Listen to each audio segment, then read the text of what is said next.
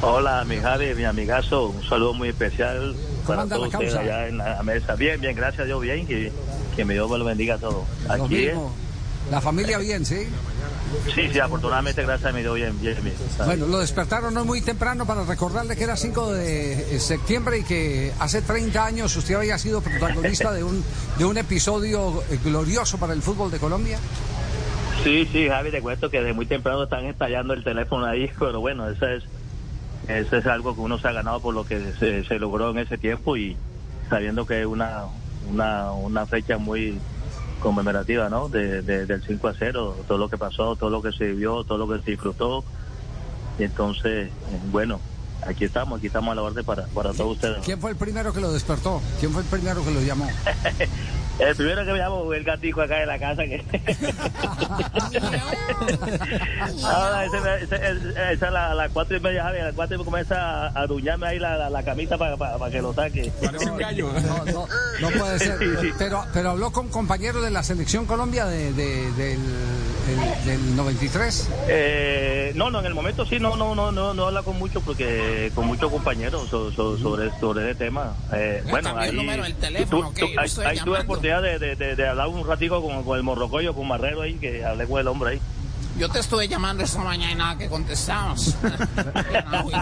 Ah, Fausto, ¿qué, Fausto? Entonces, ¿qué, mi hermano? ¿Ya no qué? ¿Qué, Faustino? Bien, mi hermanito. Oye, Está buena, está buena la vaina, buena la vaina, Aquí, bacano, aquí, aquí, bacano. Javi, celebrando, celebrando esos, estos 30 años de gloria. bueno, de gloria, esperanza, Adriana. ¿Qué es lo que más recuerda, eh, Wilson? ¿Qué es lo que más recuerda de ese día? No, hombre, sinceramente son tantas cosas, Javi, que se le pasa uno por la mente. Bueno, primero cuando llegamos allá, Sí. allá a Argentina, que pues la noche fue un poquito intranquila, pues sabes que los, los argentinos pues estaban en el hotel haciendo bulla, de- tratando de, de- de no dejar dormir, de, de meter un poco de presión. Pero bueno, ya al día siguiente cuando estábamos en el estadio, yo creo que lo, lo, lo, lo primordial, algo importante fue que en ese tiempo pues Colombia no, no tenía la, la oportunidad de, hacer el calentamiento fuera eh, fuera del camerino, siempre se hacía dentro del camerino. Y ese ese día pues Barragán se le dio por decirle, bueno muchachos, vayan a la cancha, como dice, vayan para que lo puteen, para que saquen presión y bueno, eh, afortunadamente pues las cosas las cosas se nos dieron, Eh, creo que se fue un, partido un partido inolvidable que, que realmente este- esta fecha, este día siempre siempre va a, va a asistir de alegría para todos nosotros, pero para los argentinos de, de mucha tristeza, ¿no? Papito, papito, ¿qué hubo, papito? ¿Bien o no? hola, hola Leito, ¿cómo estás Leito? Bien, bien, papito. ¿Qué más, papito? ¿Cómo vamos? Todo bien Leito, cuéntame, ¿cómo, cómo, cómo está el gimnasio? ¿Cómo está el gimnasio Leito? Bien, papito, tú sabes, Fit. Estoy con mis bíceps, mis tríceps, mis deltoides totalmente marcados, papito. Papito. Ah, bueno, me alegra mucho Leito, me alegra mucho Leito, hombre. Recuerdos maravillosos de ese 5 de septiembre, papito. ¿Te recuerdas que estábamos más asustados que gordo en silla de plástico? Seguro, así es, así es Leito, pero cuando ya estábamos en el campo ya las cosas ya cambiaron totalmente. No, papito, yo recuerdo. Qué grandeza, papito. Te quiero mucho, bueno. Yo también te quiero mucho, papito, cuídate, un abrazo. Wilson, Wilson eh, eh, ese hecho, fíjese, eh, todos los días se encuentra uno eh, algún detalle de, esa maravillosa tarde, noche del equipo colombiano en el Estadio Monumental de River. El hecho de haber salido a calentar al terreno de juego, que era una teoría que tenía muchos años atrás Carlos Salvador Vilardo, que la, la puso en práctica en la final de eh, la Copa Libertadores del 78 con Boca, decir, venga, salgan para que estos, para que estos gasten garganta gritando. Ese, ese hecho de verdad los descongestionó a ustedes. Sí, sí, sí, Javi, yo creo que ese, ese- este momento fue, importante lo que lo que en este momento Barragán nos dio, porque no o sea, no era normal de que de que en ese momento los calentamientos se hiciera en el afuera del camerino, siempre está hacia adentro y creo que eso nos ayudó mucho pues a como que a meternos con con el público eh, digamos jugar con ellos en ese momento porque ellos lógicamente trataban de, de alguna manera de decir cosas eh, gritaban una cantidad de, de barbaridad y que buscaban la forma de ellos como de, a uno sacando el entorno del partido. Hubo, una cosa muy importante, Javi, que yo nosotros estábamos calentando y nosotros vimos a Faustino que estaba por por la mitad de la cancha hablando con el celular, hablando con la familia y Pancho dice, no, de- deja el morocho quieto, déjemelo quieto, hombre. Y Faustino pues se le da por levantar lo- lo- la mano y con los, con los dos dedos dice que va a hacer dos goles. Bueno, ese día el morocho pues estaba tan inspirado como que sabía de que las cosas iban a ser así, mejor dicho, hizo los dos goles y fue figura de partido, ¿no? Vea, Javier, estaba repasando la nómina del partido. Oscar Córdoba en el arco. Sí. En la defensa, el Chonto Herrera, Luis Carlos Perea, Alexis Mendoza y Wilson Pérez. Mediocampo para Leonel Álvarez, eh, el Barrabás Gómez, Freddy Rincón, el Pibe Valderrama y adelante el Tino Asprilla con el Tren Valencia. Sí, pero no podemos negar que, que hubo una andanada que aguantó Oscar Córdoba de manera maravillosa. Me sacó unas abatistutas Sí, tremendas. Sí, En el primer tiempo, ¿no? sí, sí. Claro, los primeros 15 minutos tal vez el partido eh, debía ir por lo menos 2 a 0 a favor de Argentina. Sí. En los primeros 15, 20 minutos. ¿Se sentía, se sentía ese, ese em- empuje a- argentino o, o ustedes estaban eh, tranquilos de que era parte del libreto que tenían que asumir en, en el partido, aguantar la arremetida del local? Sí, Javier, de verdad que sí. Yo creo que los primeros 15, 20 minutos Argentina pues eh, tuvo la oportunidad como de pronto de, de anotar, ¿no? Pero en ese momento pues Córdoba estaba inspirado. Yo, o sea, yo los defensas, mi persona, nosotros hacíamos el primero, pila Wilson, pila Chonto, que estos manes en cualquier momento nos empata. Hicimos el segundo, pila Perea, pila Alexis, oh, que estos manes en cualquier momento se pierden y nos empatan. Pero ya cuando hicimos el tercero, ya nosotros tuvimos que, ya- ellos como que ya bajaron la guardia, como dicen, no, aquí no hay nada que hacer. Eh, ahí- ahí- ellos ahí se resignaron de uno, digo, no, ya esto está cocinado, ya este es para nosotros ya. ¿Qué qué? Entonces, ¿qué, mi hermano? ¿De verdad? ¿Qué? ¿Cómo está, Monaco? ¿Cómo va la vaina? Bien, mi Bien, hermano. aquí en Santa. Marta, celebrando No la vaina. No, Sí. Recuerdo Eh, como me- si fuera ayer. Hola, Monaco, me imagino que le está huyendo a los periodistas, ¿no? Claro. Apenas supe que Fabio Poveda estaba en Barranquilla, me vine para Santa Marta. puro, puro, puro pelado marica. Oiga, Wilson, ahora, ahora que usted hablaba de, de- de lo que sucedió en la cancha en ese partido, ese compromiso además tiene un tema que hoy en día muy poco se da, y es que Colombia no realizó ni un solo cambio. Es decir, Maturana dejó el mismo equipo los 90 minutos. En el campo, ustedes se miraban a las caras que porque no hacían algún cambio, porque es no, no- no es muy común ver que, que un técnico no realice ningún cambio y así vaya ganando por ese marcador. No, no, es que hay, hay, algo- bueno, eh, compañero. Es que nosotros cuando estamos en el campo, el mono nos reúne. El mono dice, muchacho, Pacho está ahí en el banco. Él acá no puede entrar. Así que nosotros vamos a, lo- a lo- vamos a atacar. Pacho está en el banco, ahí ninguno puede hacer nada. Y nosotros enfrentamos el partido como, como, como, como, como si tuviéramos que ganar el partido y así y así eran las cosas las cosas se dieron porque nosotros salimos a, a proponer también nosotros no, no esperamos a que de pronto Argentina no nos hiciera un gol para nosotros reaccionar no nosotros nosotros pegamos primero Recuerdo que lo reuní en el medio de campo. Ajá. Y le dije a los muchachos, me encontré a Wilson Pérez. Y le dije, entre tú y yo, hay cuatro pelotas. Y él me dijo, ¿cómo así no tienes y no una? Ahora, Nelson, está bacano bacano la vaina en, en ese momento de- del partido, yo lo vi del otro lado, ¿no? Argentino lo sufrí, lo, lo- lo lloré en su momento. Y en- en- Claro. en- creo que después del tercer o cuarto gol de, de Colombia, el estadio monumental, el mudecido, eh, rompe Sí. con, un, con un grito de guerra que era Maradona, Maradona. ¿Recordás ese momento que, que fue un momento además muy emblemático porque recién lo conversábamos, significó la vuelta de Diego a la selección argentina? Sí, sí, yo creo que un momento, un momento bonito cuando, vemos que ya, cuando vemos que Faustino arranca con ese pique que yo creo que el central tra- trató de, de pegársele a Faustino, pero dijo, no, aquí no puedo, no puedo hacer nada. Entonces Ruggeri va a la velocidad, pues dice, no, Morocho, ya vete que aquí no hay nada que hacer, y Faustino hace, hace, hace ese gol, ¿no? y creo que en este momento sí ya ya el, estadio total- totalmente silencioso cuando uno a veces ve la imagen del, del partido con lo- el caso de Maradona que comienza a aplaudir y todo todo todo todo el, el público aplaude eh, el trabajo y reconoce que fuimos mejor a ellos que, que Argentina yo creo que eso es, algo maravilloso es algo que todavía uno uno lo ve y uno todavía se eriza uno uno todavía llora uno se emociona porque es algo que todavía uno uno siente no Olvídense de lo demás. Empiecen a celebrar en Colombia. 30 minutos del segundo tiempo. Pueden sacar el aguardiente que ataca a Colombia. El tiro, el tiro, vamos al cuarto, el tiro, increíble, increíble, increíble. ¡Gol! ¡Gol!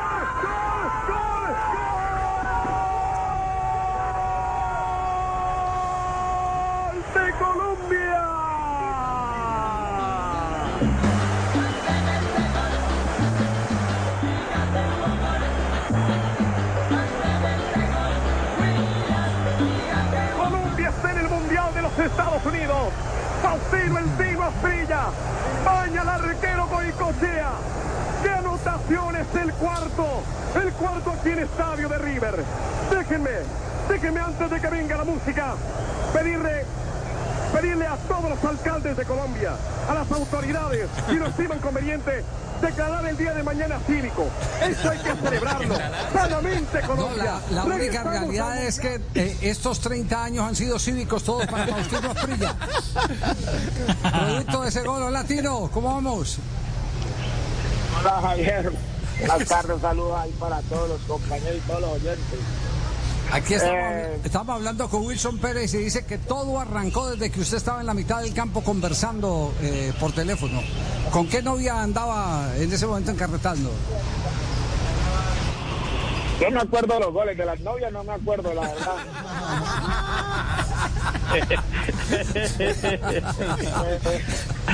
no, yo, yo, yo en el, en el estadio estaba hablando con Gustavo Mascardi. Sí. Resulta Ah, que cuando Mascardi. nosotros llegamos, claro, cuando nosotros llegamos a Argentina, eh, en esa época solamente en Sudamérica el, el celular salió solamente en Argentina, bueno, fue el primer país que lo tuvo.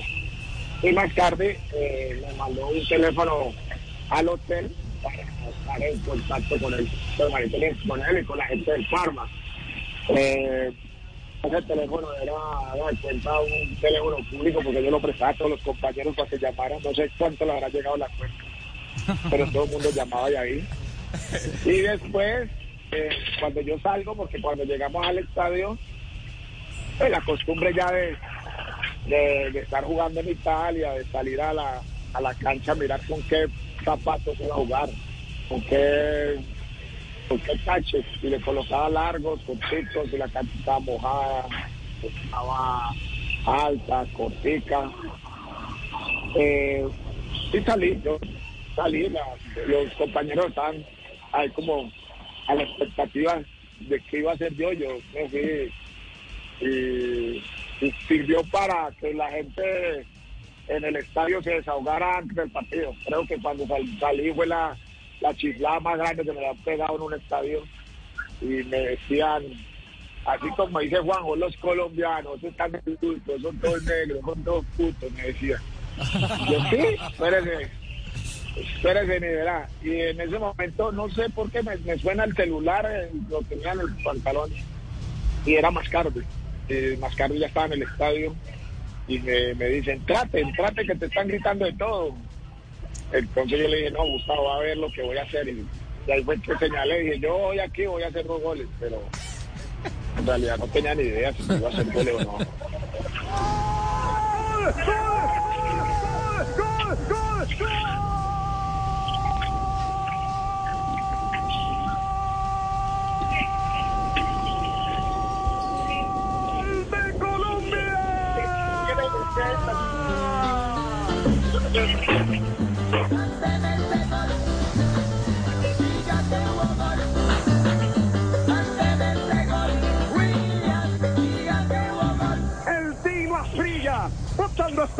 Sobre cinco minutos acercando a Colombia al Mundial. Se repite la historia para Argentina cuando en el 69 el estadio de Boca Perú empató 2 a 2. Y ahora, sin dejarlo por fuera, porque Argentina tiene la posibilidad del repechaje. El Tino Asprilla conquista el segundo. Día histórico para Colombia por su selección que tiene calidad, carisma, confianza, seguridad absoluta para superar a los más encopetados equipos del mundo. Se hizo justicia. El Mundial de Estados Unidos no podía dejar de mostrar al mundo la belleza de nuestro fútbol. El mundo Oiga, hubiera perdido. Y, y- y Tino, de verdad que me, me da un, un, eh, eh, gran eh, impacto ver las imágenes porque, porque me llena inmediatamente de nostalgia, como seguramente a muchos de ustedes, el ver a Freddy Rincón en todas las celebraciones eh, y saber que hoy no, no está para disfrutar esto, indudablemente, Wilson. Sí, de verdad que sí, yo creo que este es el, el punto que de pronto uno le, le duele un poco, ¿no? Que saber que esta fecha el, el, el Morocho, pues, como yo le decía, fue importante para, para Colombia, porque en esa elim- eliminatoria, pues, Freddy Weather es uno de los jugadores que de pronto tuvo el, el nivel más alto y, y siempre mantenía anotando, pues, en partidos importantes. Y bueno, hoy en día no lo tenemos, nos toca, pues, digamos, eh, muy duro de, de, de, de- de no compartir con de pronto este momento con él, porque sabemos de que era una persona que también lo disfrutó mucho, lo gozó, de- lo gozó bastante. Sí, sin ninguna duda. Eh, Fausto, ¿hoy con quiénes ha conversado de este 5-0? Yo, Sí. eh, con, no, pues yo vivo con Aristizábal, aunque cada uno en su pieza para que nada peitar más. Y, y no, con, con Jaro Lozano. Es que Jaro Lozano después del partido hizo una cagada que le dijo, oye Jaro, le esa cagada que hiciste, que está cumpliendo 30 años también. ¿Cuál, cuál fue la, cuál fue la embarrada? Ya, ya que entramos en gastos, ¿cuál fue la embarrada? No, Javier no me puede contar en serio. Me echan del país. No. ¿Lo echan a, a, Harold o a usted? No, a Jaro, yo no. Antes cuente. Ah, no, yo lo cuento en privado, pero no. Que O sea, si Faustino Asprilla no lo quiere contar es que fue muy grave. Imagínese, ¿no? O sea, tuvo que haber sido terrible. totalmente. Terrible. Además no lo cuenta porque eso es reserva del Samario. No, no, sumario. Sí, sí. Del Samario.